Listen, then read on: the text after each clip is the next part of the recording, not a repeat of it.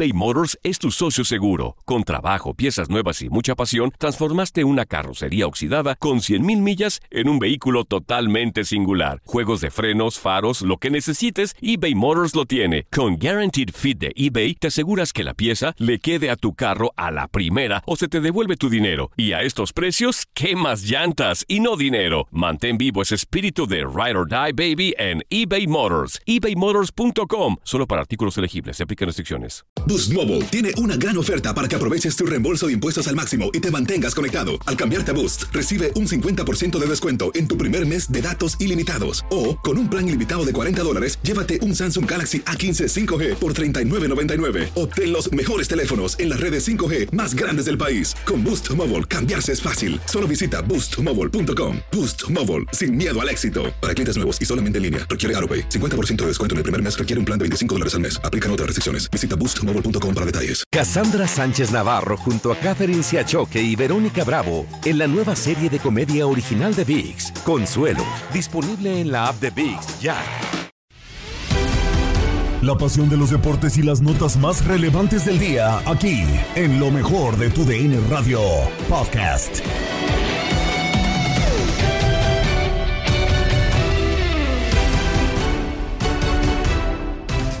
Bienvenidos una vez más al podcast Lo mejor de tu DN Radio. Gabriela Ramos les presenta el resumen con la información deportiva.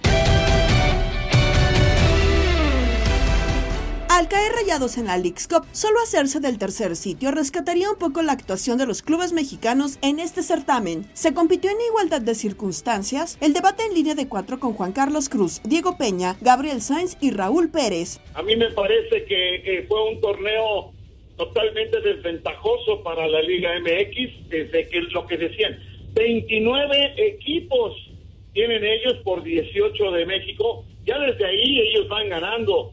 Ahora, eh, eh, no por eso vas a confiarte, lo que ustedes dicen, muchos equipos no lo tomaron en serio y muchos equipos no lo toman en serio porque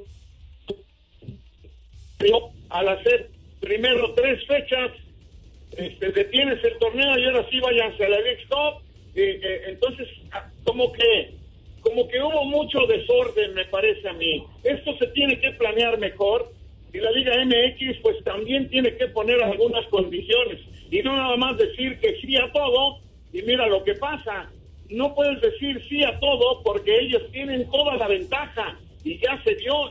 Y lo que sí hay que decir, pues es que ya también nos igualaron pues si ya estamos en igualdad de circunstancias en lo futbolístico, bueno, pues no puedes tener un torneo que nada más favorezca a, los estadounidenses.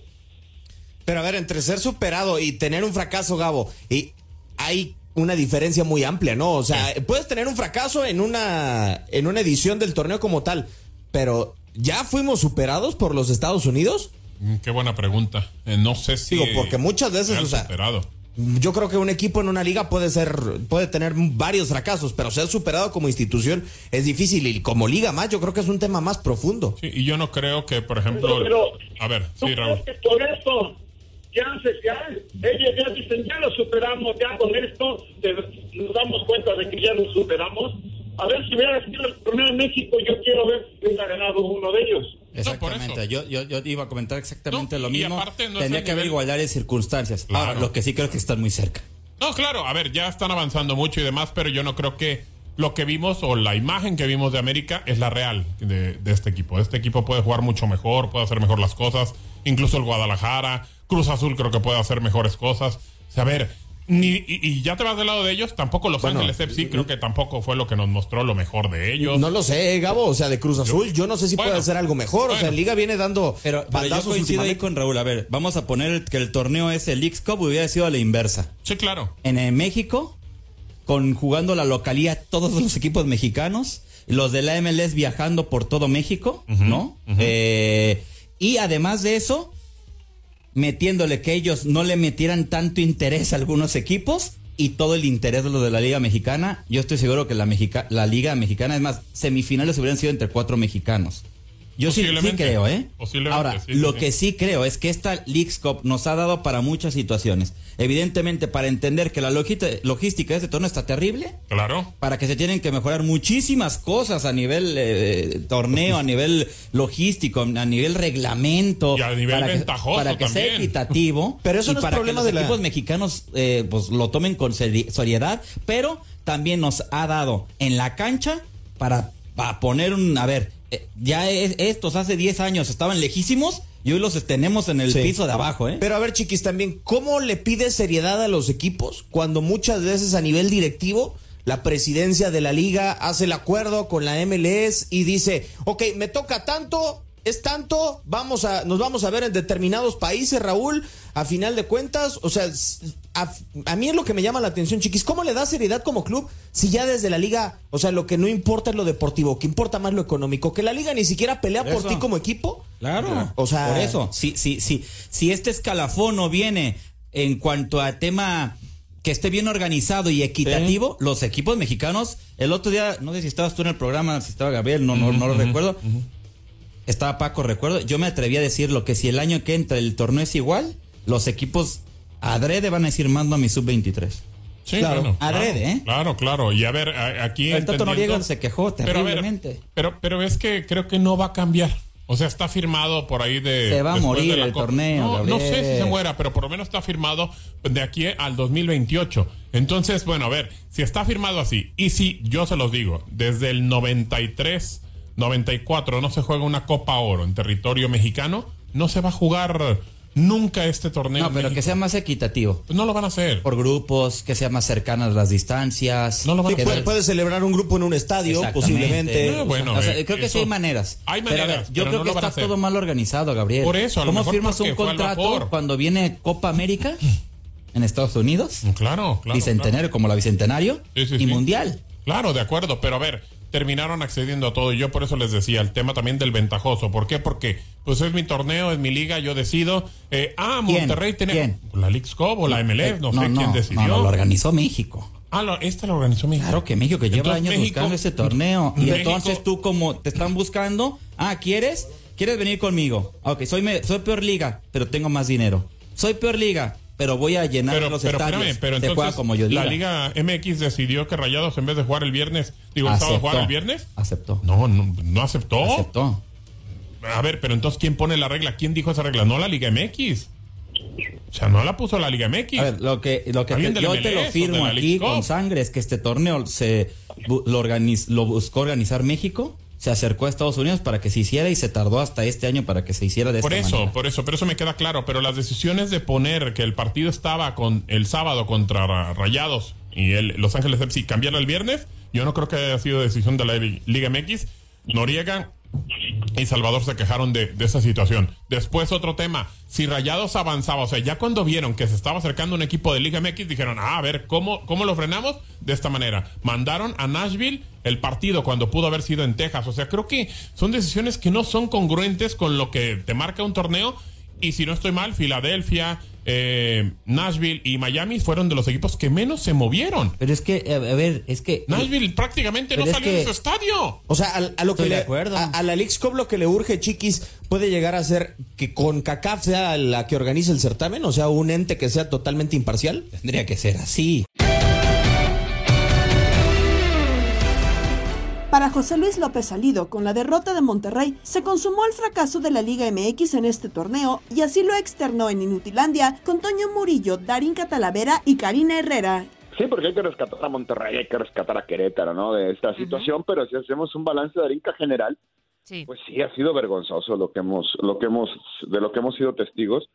La realidad es que eh, no sé, se tiene que hacer una evaluación a fondo, ¿no? De que si se ninguneó el torneo, si se quedó grande el torneo, eh, y cualquier situación sería preocupante, ¿no? Si se ha ninguneado, eh, por ahí me decían que había jugadores de Cruz Azul que conocían la MLS y que decían, son malísimos, ¿no? Les vamos a Ay. fácil, ¿no? Ey. Entonces, este, ojo, ojo con esos detalles de, de, de menospreciar, ¿no? Y bueno, un consejo a la gente, la gente que toma la decisión que quiera, ¿no? El aficionado puede hacer lo que se le pegue su gana, ya es cuestión de uno si le hace caso o no. Este, pero, pero pues denle un poco de crédito a una liga que está haciendo un gran esfuerzo por crecer y lo está logrando, ¿no? La verdad es que tenemos mucha gente aficionada a la Liga MX que no consume, no quiere consumir y no acepta la MLS. Sí, claro. acuerdo, no la consuma, haga lo que usted quiera, pero denle crédito a una liga que está haciendo esfuerzos por crecer y que pues mucha gente en México en todos los niveles no se da cuenta o no lo quiere ver. Oye, güero, y yo te voy a decir algo. Justo ayer tuve una charla con Fernando Beltrán ahí en Verde Valle. Este, y yo creo que yo sí te daría la razón en que se ninguneó la liga, ¿eh? Y el torneo, mejor dicho. Porque platicando con él me decía que, no sé, en algunos casos quizá ellos pensaron de, ay, bueno, soy Chivas, yo voy y con eso voy a ganar. O, ay, soy de la Liga MX y voy a una liga que tal vez no estamos en, en las mismas circunstancias o en el mismo nivel y nos va a ir bien. Y él decía también el tema de, de lo físico, ¿eh? Él destacaba mucho el tema físico, el trabajo físico de los jugadores de la MLS, porque decía, es que en ese tema no pudimos competir. Así lo decía, ¿eh, José? Y de alguna manera te daba la razón en el tema de, de que se ninguneó la liga, porque muchos equipos la hicieron menos, pensaron que iba a ser sencillito y ve, Chivas no pasó ni siquiera la primera ronda. De acuerdo, fue el- pa- para mí el equipo que más duro fracasó, ¿eh? Y era del que más esperaba, ¿no, Sí, güero? claro. Sobre todo por lo que estábamos viendo en la liga. El peor fracaso, el fracaso más grande en League De Cup acuerdo. es Guadalajara, punto. Eh, sí, a ver, hay muchas cosas que analizar, muchas cosas que cambiar, ¿no? Eh, Santiago Baños lo dijo en una entrevista hace un par de días. Eh, es una gran idea la League Cup, es un, es un buen proyecto, hay que ajustar algunas cosas, ¿no? Hay que, y hay que ver que, que, que- que realmente se puede modificar para bien, eh, sin que impacte mucho en lo comercial, que al final eso es muy importante. Eh, pero bueno, tratar de buscar un poco de justicia deportiva, ¿no? Que tal vez se jueguen la mitad de los partidos en México, la mitad de los partidos en Estados Unidos, hacer una especie de clasificación y que los mejores equipos de Estados Unidos, ya sea 8 o 12, no sé, depende con cuántos la quieres jugar la, la League's Cup, reciban los partidos y los mejores de México, de acuerdo a una clasificación, reciban los partidos, no lo sé, o, o- o- o hacerla de, de ida y vuelta, no tengo la menor idea. O Pero una mejor planeación, ¿no, José? Porque la verdad es que estábamos acá emocionados con la liga y el arranque de Chivas y ay, super líderes y que Cruz Azul y que el Tuca y, y muchos temas que de repente ¡fum! Se corta de tajo y vámonos a la, a la Leagues Cup. Entonces me parece que también el tema del calendario tienen que ser muy conscientes los directivos, tanto de una liga como de la otra, de decir, a ver, en estas fechas se acomoda perfecto para que le den la seriedad todos los equipos y no tengamos quejas. Eso sí, también, ojo con los temas arbitrales, señores, no manchen. No, el arbitraje de ayer fue el peor que yo. Terrible. Sí, justo De- es lo que, lo que iba a preguntarte también. En el partido de ayer continuaron las polémicas arbitrales, que si había penal, que si no, que si era fuera de lugar. Eh, ¿cómo, ¿Cómo viste el arbitraje de ayer? El peor, el peor que he visto, y mira que casi vi muchos partidos y transmitimos muchos partidos Dari, de, League, de League's Cup. Lo- el, el arbitraje del señor de Guatemala de ayer, de, de- de Walter López, ha sido uno de los peores que he visto en mucho tiempo, ¿no? Sí. Eh, partiendo por el fuera de lugar, ¿no? Inexistente, un gol anulado a Nashville injustamente. Este, no, no me digan que, que solamente porque la posición, eh, no, yo creo que no hay una, una distracción o no provoca una distracción el futbolista Mew tras el disparo de Hani Mukhtar, era un gol válido. El primer penalti, no sé, eh, en vivo yo juraba que era penalti, la mano de, de Shaq Moore. Eh, después de una repetición me quedaron muchas dudas y desafortunadamente eh, ya no tuvimos otra repetición para confirmarlo o no. Y el, segundo penal, el del segundo tiempo, me parece escandaloso lo de lo de lo del árbitro, un penalti clarísimo sobre Estefan Medina que no quiso marcar. Así que me voy con una y una terrible decisión del árbitro y otra que eh, me quedé me quedé con muchas dudas. De, de, de primera para mí era penal en favor de Monterrey en el primer sí, de tiempo. acuerdo. En la repetición me quedaron dudas, honestamente. Para el ruso Samogilny, los defensas han sido muy blanditos con Lionel Messi. Lo dijo en Misión Fútbol con Toño Camacho. no es solo Messi, ¿no? No es solo Messi. Eh, me parece que la llegada de Busquets, de Jordi Alba, eh, ha potenciado a lo que tienen alrededor. Eh, Joseph Martínez se, eh, se creció al lado de estos jugadores, eh, le llegan mucho más balones. Taylor, que estaba viendo estadísticas de Taylor, tenía eh, cinco goles en 50 partidos, creo algo así, y de repente el tipo ya tiene tres goles en los últimos seis juegos. O sea, es una cosa eh, eh, que, termina permeando hacia, los, hacia sus compañeros, hacia, los demás. Eh, la calidad que aportan Messi, Busquets y Jordi Alba desde la banda izquierda. ¿no? Me parece que incluso la llegada del Tata ha organizado un poquito mejor el equipo y bueno, con estos jugadores te marcan diferencia. Sí es cierto que, que se le ha consentido un poquito desde el arbitraje, eh, hay, que, hay que decirlo. Eh, y también, pero yo creo que el mayor, eh, la mayor ventaja se la dan los rivales. yo no puedo entender cómo lo respetan tanto. Y eso que yo soy Messi libre, Yo creo que Messi es el mejor jugador de la historia. Gracias. Y, por sobre Diego. Y me quito la camiseta del fanático, me pongo la del jugador y digo, ¿cómo puede ser que tengas a Messi a cinco metros y no vayas a chocarlo, no vayas a empujarlo. No... parece que ya se rindieron, ¿no? Al verlo, o sea, de que saben que no van a poder hacer nada contra Messi, ¿no? Es increíble, lo ven y le, lo marcan a 5 o 10 metros. O sea, nadie se le acerca. el único partido que medio lo maltrataron un poquito fueron fue con Dallas. Eh, se encontró un mediocampo sudamericano y, le pusieron el cuerpo, lo chocaron y se calentó Messi, ¿eh? Se calentó y en el entretiempo le reclamó a los dos mediocampistas de Dallas pero después lo consintieron muchísimo, incluso en el Mundial, en el Mundial pasó lo mismo.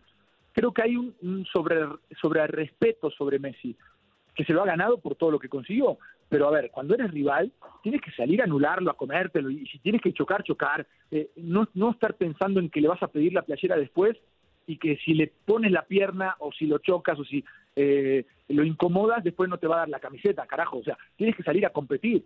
Y yo creo que muchos jugadores salen en modo fan.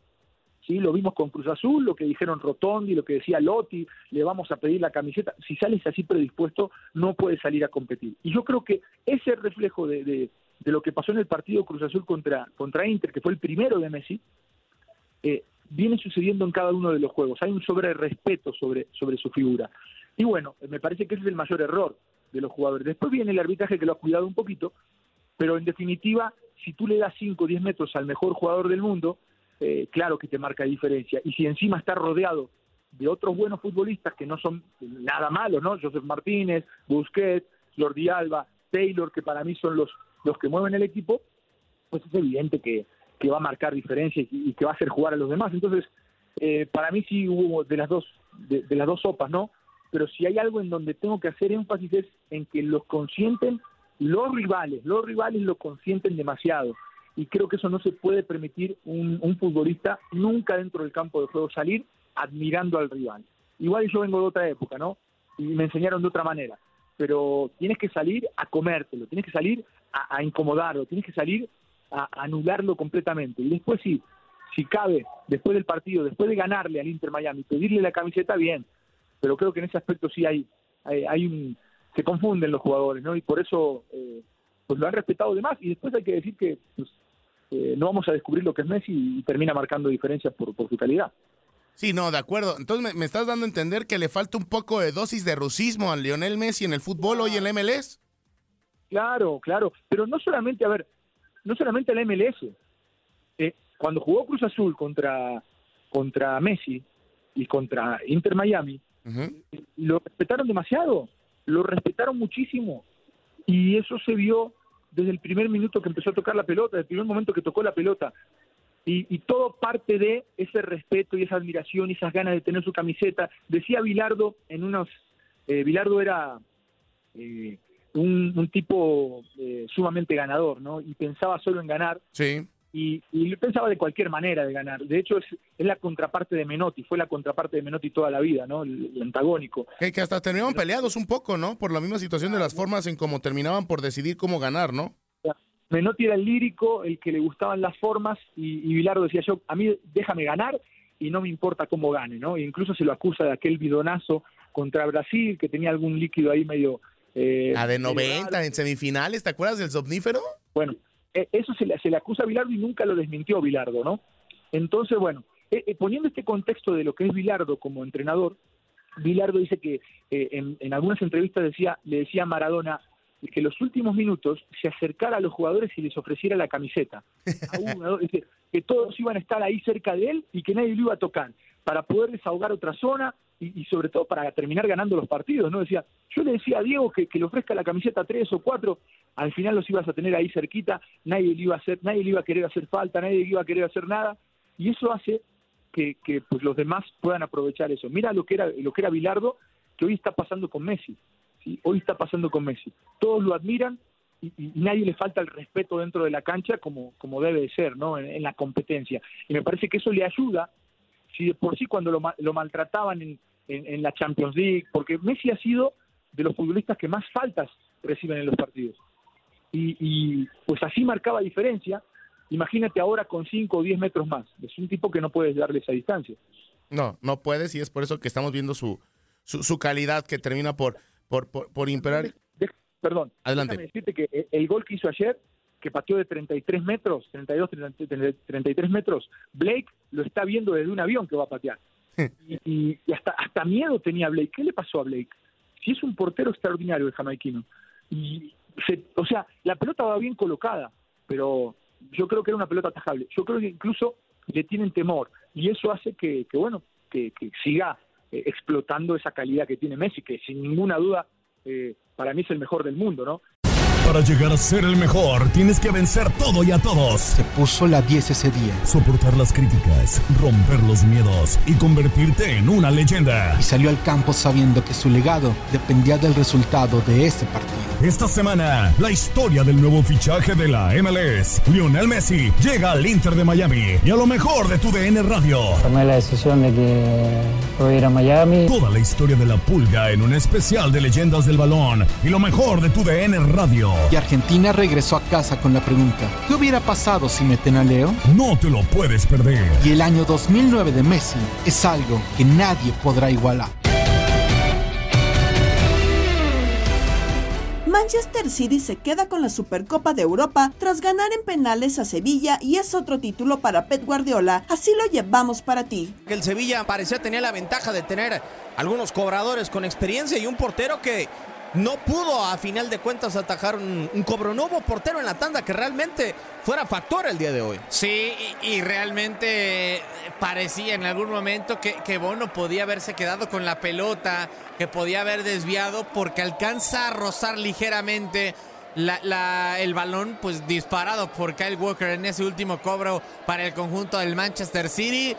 Desafortunadamente no termina por quedarse con- con esa recompensa. Es hasta irónico. El portero que creo que mejor hizo el tema de, de- o que más cerca estuvo de atajar un disparo es el que finalmente termina por irse derrotado en este, en este estadio Georgios Karaiskakis en el Pireo.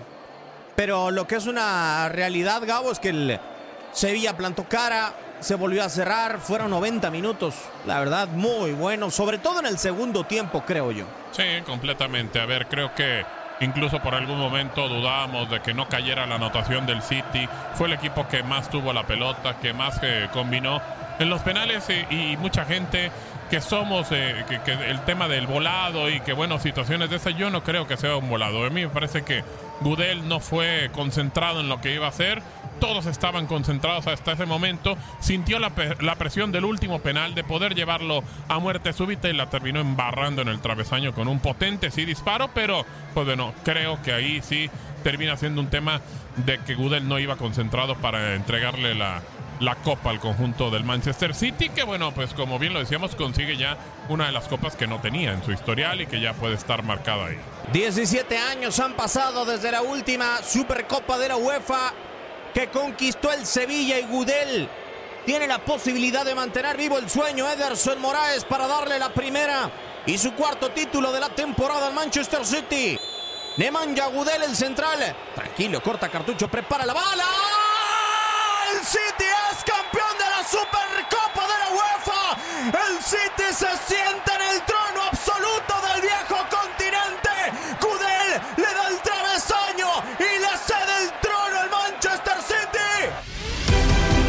Estás escuchando el podcast de lo mejor de tu DN Radio, con toda la información del mundo de los deportes. No te vayas, ya regresamos. Tu DN Radio, también en podcast. Vivimos tu pasión.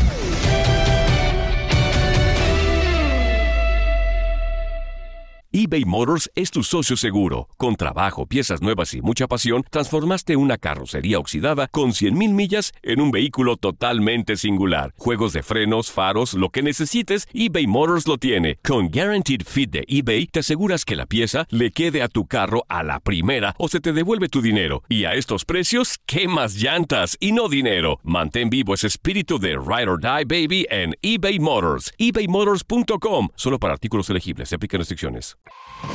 Hola, hola, aquí Gabriela Ramos interrumpiendo un momento la programación para invitarlos a que escuchen todos los días lo más destacado de la información deportiva en el podcast Lo mejor de tu DN Radio a través de la app Euforia.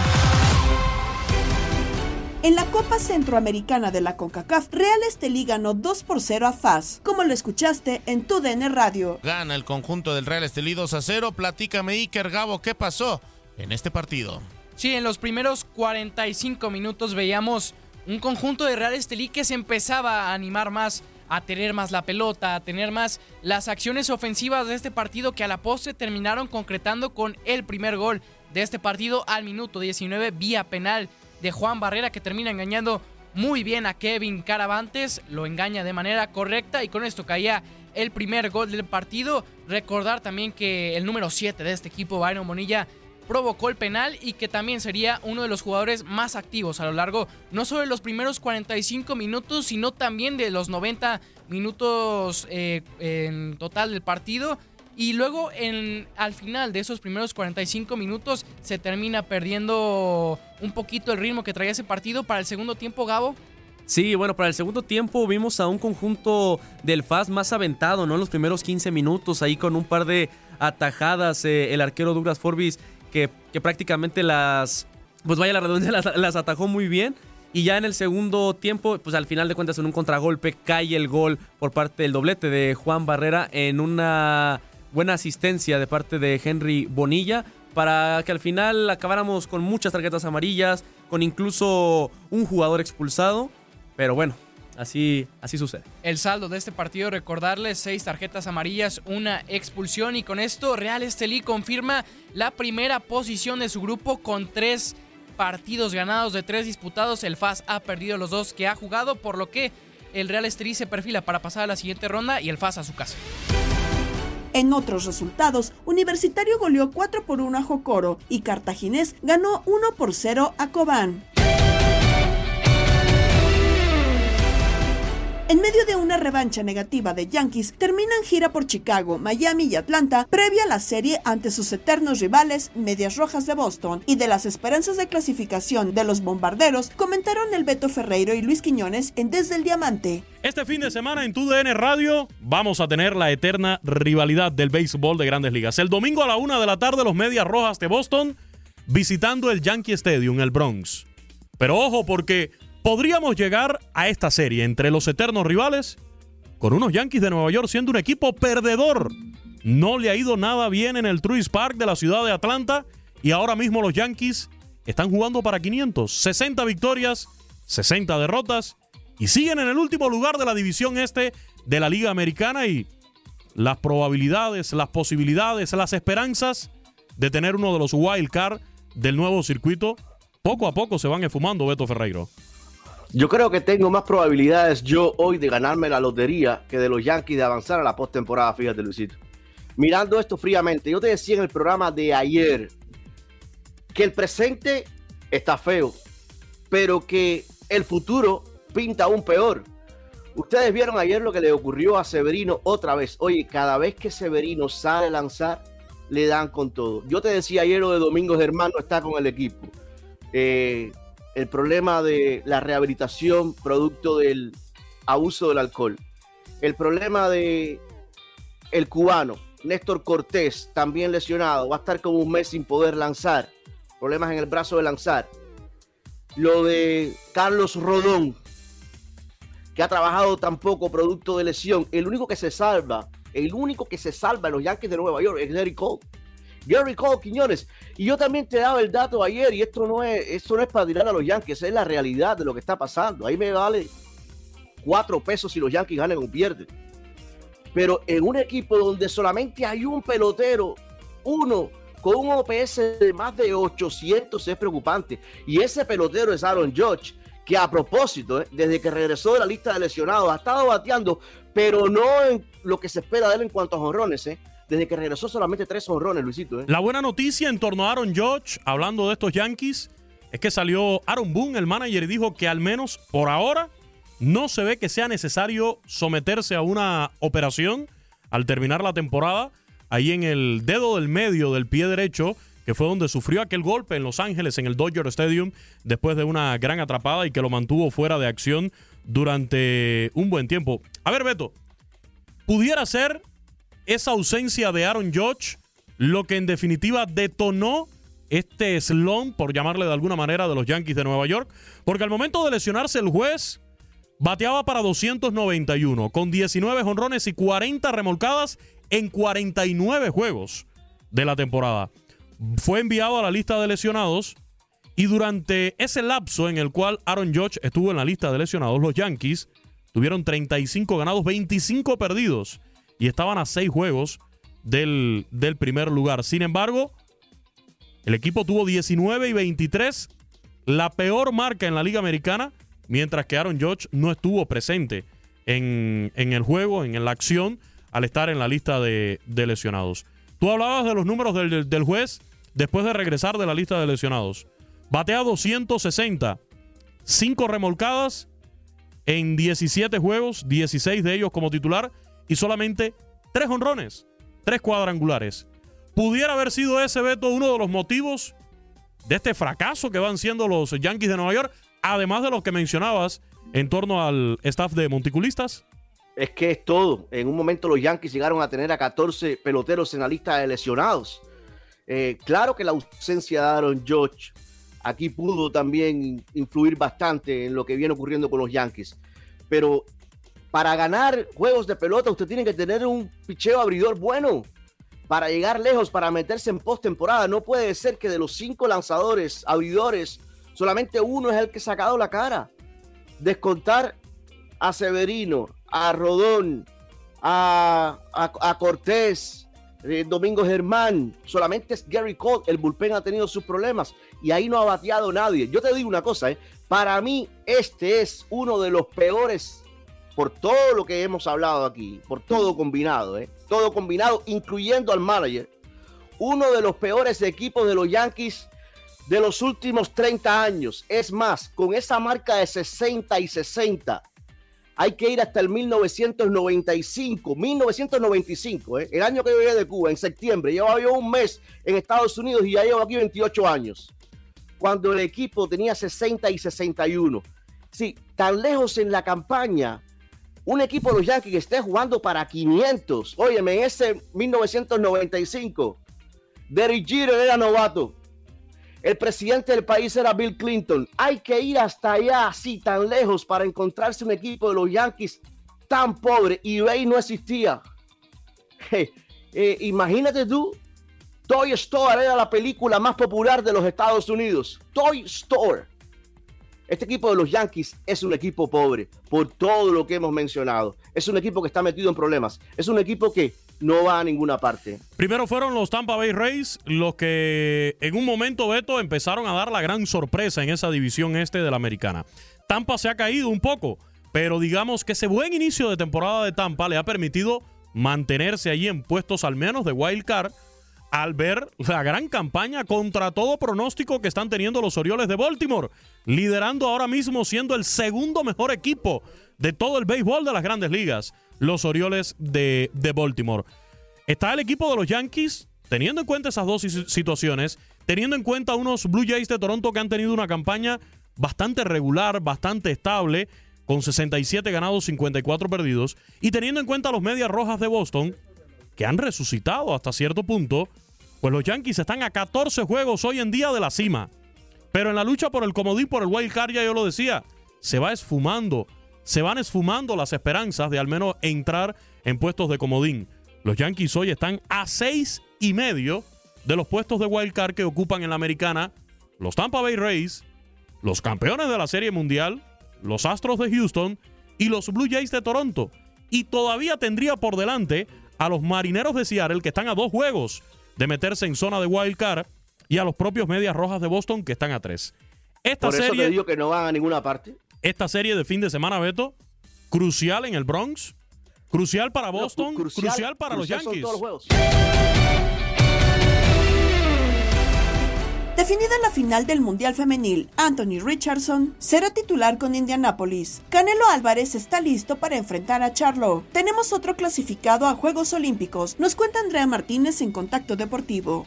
Vamos con la actualidad del Mundial Femenil de Australia-Nueva Zelanda 2023 porque ya está definida la final. Hoy por la madrugada Inglaterra venció 3 por 1 a Australia con goles de El Atún, Lauren Hemp y Rousseau al 86 para pasar por primera vez en su historia al partido por el título. Derrotaron a las australianas que enfrentarán por el tercer puesto a Suecia el próximo sábado. Eh, lo decíamos el sábado Suecia contra Australia, 4 de la mañana horario del este será el encuentro por el tercer lugar y ya en el estadio de Australia en Sydney el domingo 20 de agosto a las 6 de la mañana horario del este, España se estará enfrentando a Inglaterra. La selección eh, que gane de esas dos estará consiguiendo su primera estrella en el Mundial Mayor eh, Femenil, destacando que España e Inglaterra también ya son en el tema varonil y empatarían en este logro a la selección de Alemania, que es la única que hasta el momento lo ha conseguido. Por cierto que una multitud recibió con júbilo en el Movistar Arena de Bogotá a la selección de Colombia luego del Mundial Femenino de Australia y Nueva Zelanda, en el que el equipo sudamericano no tuvo su mejor más bien tuvo su mejor participación histórica, llegando a los cuartos de final en los que fue eliminado por Inglaterra. Vamos ahora con información de la NFL porque Anthony Richardson fue nombrado mariscal de campo titular de los Indianapolis Colts el martes tres días después de que la cuarta selección general del draft hiciera su debut profesional en Buffalo. El entrenador Shane Station puso fin al suspenso al nombrar a Richardson como el titular del día inaugural de los Colts. El debut de Richardson en la temporada regular será el 10 de septiembre contra Jacksonville Jaguars. Marcará el séptimo año consecutivo que Indy tiene un titular diferente en la semana 1. Comenzó cuando Scott Tolsien reemplazó al mencionado Andrew Luck en 2017. Los Colts esperan que el, acceso, el ascenso de Richardson al puesto número uno en la tabla de profundidad ponga fin a la prueba giratoria. Les recordamos que aquí en TUDN Radio continuamos con la cuenta regresiva hacia el inicio de la temporada regular de la NFL. Tu DN Radio se prepara para la nueva temporada del fútbol americano. A 22 días del arranque de la NFL, el sueño del Super Bowl 58 comienza. 32 días, 32 equipos. Hoy, los Titanes de Tennessee. Después de casi un lustro con Ryan Tannehill como mariscal de campo, los Titanes comenzaron la búsqueda del sucesor el año pasado. Sin embargo, en 2022, el equipo de Tennessee seleccionó a Malik Willis en un proyecto que sería abandonado rápidamente. Will Levis, quarterback, Kentucky. Para este año, el elegido parece ser otro, pues con la llegada de Will Levis, el proyecto a presente y futuro del equipo de Nashville pasará por lo que pueda llegar a ser el egresado de Kentucky. En cuanto al head coach, el experimentado Mike Rabel será el encargado de solventar la defensiva, uno de los puntos más débiles del equipo. Finalmente, en la agencia libre, los Titanes lograron reclutar a DeAndre Hopkins, uno de los mejores receptores de la década pasada. La leyenda de Houston tratará de suplir la baja de AJ Brown, misma que Tennessee no ha podido superar desde 2022.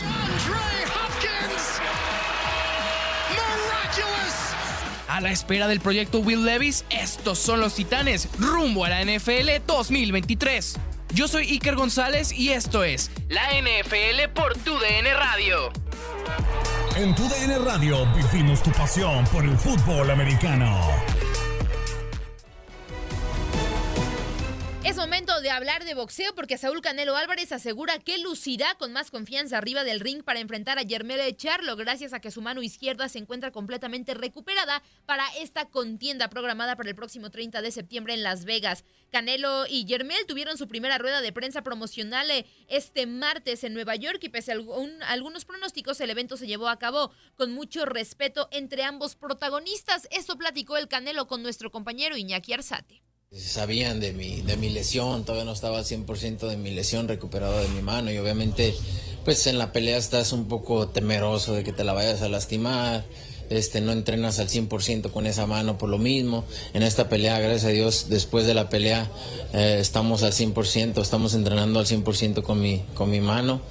Pudien, eh, eh, haciendo las cosas, ahora sí que gobernadoras, manoplas, que no tenía mucho que no lo hacía por lo de mi mano. Muy bien, me sentí muy bien en Guadalajara entrenando. Obviamente peleamos en el mismo nivel eh, en Guadalajara, no se sintió mucho la diferencia, pero me sentí muy bien entrenando, entonces por eso optamos por entrenar en, la altura. Pues bueno, este, eso, eso era la idea, ¿no? Pensar en Yermal, que era el 160, este, y, y salió Yermel Charlo, que para mí es el mejor de los dos, digo, eso es lo que yo pienso. Y, y- yo creo que esta pelea es muy interesante eh, en el mundo del boxeo, en el mundo, cuando se enfrenta un norteamericano con un mexicano, eh, son peleas grandes. Entonces, muy contento de estar envuelto en, otra pelea más. No, él es un peleador fuerte, él es un peleador fuerte, no importa en el peso que, esté, es un peleador fuerte, es un peleador fuerte, rápido, que se sabe mover muy bien, es un gran peleador y hay que cuidarnos de todo, ¿no? Para eso estamos entrenando, para cuidarnos de todo. He peleado con todos los estilos y estoy listo para irme. Menos de un año para que inicien los Juegos Olímpicos de París 2024 y hay noticias porque el surfista mexicano Alana Cleland, campeón del mundo, aseguró su clasificación para esta justa veraniega donde se convertirá en el primer representante del país en la historia después de que la Federación Mexicana de Surfing dio a conocer la distribución de las plazas. Nos vamos con la locura de Pedro Antonio Flores, Octavio Rivero y Darín Catalavera, donde tenemos datos random de la Supercopa de Europa, equipos y jugadores con más trofeos. Es cumpleaños de Madonna y recordamos el debut de Cristiano Ronaldo. Pintamos toda la casa y sin dejar caer una sola gota de pintura que no sea. ¿Qué es eso? El dato random.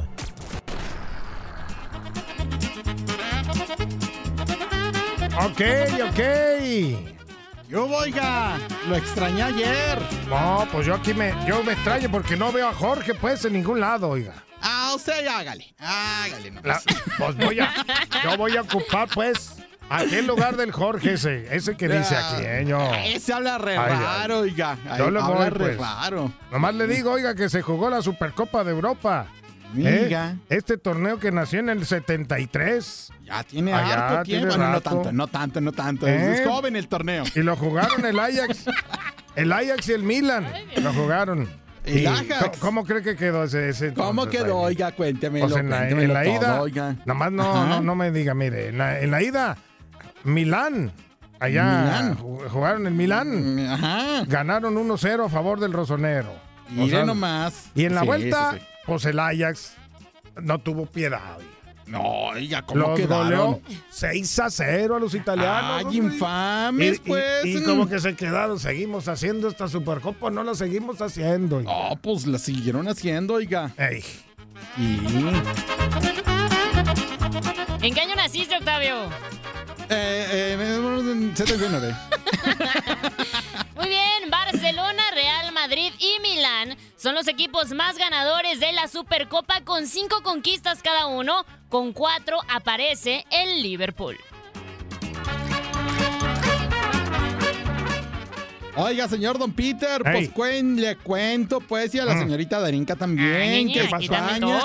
España lidera ampliamente con conquistas de esta Copa. 16 títulos han llevado los españoles. Atrás aparece Inglaterra e Italia con nueve campeonatos. Y en cuarto lugar aparece, aparece Bélgica con tres campeonatos, don Peter. O sea que atrás aparecen los belgas. Los belgas, Eh. exacto. No, qué pues bueno te- que la agarró, don Peter, qué bueno que la agarró así. Tenga usted cuidado, oiga. Le cuento, mire, que Paolo Maldini. ¿Quién? Paolo Maldini. Yo tengo, ¿Ahora qué? tengo una foto y una, y una playera de él, fíjese, me la regaló. Mire nomás, Ey. mire, Eh, y- usted y es bueno, harto famoso, Pues, don eh, Peter. Pues, pues ese compa que está bien grandote, por cierto, y el Tony Cross. el Tony Cross. Ese mero, son los ¿Esos jugadores. dos qué? Son los que tienen más títulos de Supercopa, tienen cinco.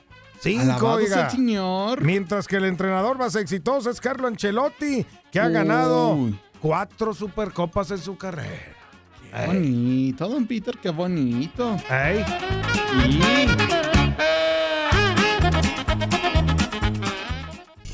Hoy celebramos al niño del pastel. ¡Feliz cumpleaños te deseamos porque en locura estamos! ¡Ey, ey, ey! ¡Ey! Vamos a ver ver quién cumple años hoy. En 1981 nace en Asunción, Paraguay, el máximo goleador de la historia albirroja, el delantero Roque Santa Cruz, cinco veces campeón de la Bundesliga con el Bayern Múnich, campeón de la Champions e Intercontinental en el 2001 con el Bayern y sigue jugando todavía en el Club Libertad de su país a pesar de ya estar veteranón. En 1986 nace en Osaka, Japón, el pitcher estelar de los padres de San Diego, Yu Darvish. Cinco veces llamado al All-Star Game, líder de victorias en la Liga Nacional en el 2020 y líder de ponches en la Americana en el 2013. Dos veces campeón del mundo con Japón en 2009 y 2023. ¡Feliz cumpleaños! En el 2001 nace en San Cándido, Italia, el tenista Yannick Sinner, número 8 del ranking mundial. Este mes de agosto ha ganado 7 torneos en su carrera y este 2023 llegó a las semifinales en Wimbledon. Y escuche nada más, en 1958 nace en Bay City, Michigan. Madonna. Madonna Luis Ciccone, mejor conocido como Madonna, la reina del pop, la cantante más exitosa de la historia de la música. Ha vendido más de 300 millones de copias de sus discos y está cumpliendo 65 años y sigue en gira, ¿eh? Y estará en México, por cierto. Tal día como hoy.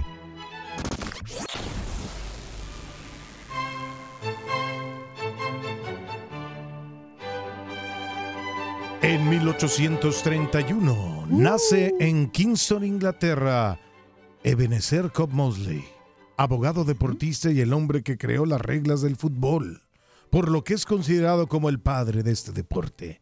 Fundador del FA inglés, murió a los 93 años, el 20 de noviembre de eh, 1924. O sea, hace poco, pues. Sin este carnal no estaríamos aquí. En 1965, la NFL otorga una franquicia al empresario Joy Robbie y a su socio, la estrella de televisión Danny Thomas, quienes deciden instalar su equipo en la ciudad de Miami, naciendo de esta forma los Miami Dolphins, dos veces campeones del Super Bowl y los únicos en hacerlo de manera invicta. Mira nomás. En el 2003, con solo 18 años, debuta en el Manchester United Cristiano Ronaldo. Recién contratado proveniente del Sporting de Lisboa, ganó tres ligas, dos copas, la Champions del 2008 y marcó 118 goles en sus primeras seis temporadas en Old Trafford. Regresó en el 2021 sin tener tanto éxito, se fue a Arabia Saudita y acabó con el fútbol el señor Cristiano Ronaldo. Mm. En 1974 debuta en el legendario CBX de Nueva York la banda The Ramones. Súbele, güey, súbele. Yeah, yeah, yeah. Con los Ramones comenzó la era del punk en el mundo. La banda permaneció unida por 22 años y fue inducida en el Salón de la Fama del Rock en el 2002. Todos sus miembros originales ya fallecieron, pero dejaron este gran legado de música. Hágala con The Ramones. The Ramones.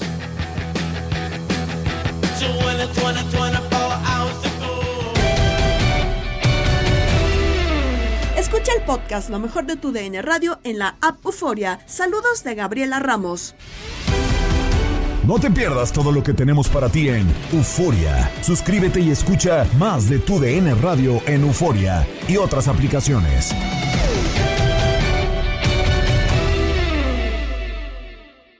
Boost Mobile tiene una gran oferta para que aproveches tu reembolso de impuestos al máximo y te mantengas conectado. Al cambiarte a Boost, recibe un 50% de descuento en tu primer mes de datos ilimitados. O, con un plan ilimitado de 40 dólares, llévate un Samsung Galaxy A15 5G por $39.99. Obtén los mejores teléfonos en las redes 5G más grandes del país. Con Boost Mobile, cambiarse es fácil. Solo visita boostmobile.com. Boost Mobile, sin miedo al éxito. Para clientes nuevos y solamente en línea, requiere AroPay. 50% de descuento en el primer mes requiere un plan de 25 dólares al mes. Aplican otras restricciones. Visita boostmobile.com boostmobile.com para detalles. Cassandra Sánchez Navarro junto a Catherine Siachoque y Verónica Bravo en la nueva serie de comedia original de VIX, Consuelo, disponible en la app de VIX ya. This is the story of the one. As a maintenance engineer, he hears things differently. To the untrained ear, everything on his shop floor might sound fine, but he can hear gears grinding or a belt slipping. So he steps in to fix the problem at hand before it gets out of hand. And he knows Granger's got the right product he needs to get the job done, which is music to his ears. Call, click Granger.com, or just stop by. Granger, for the ones who get it done.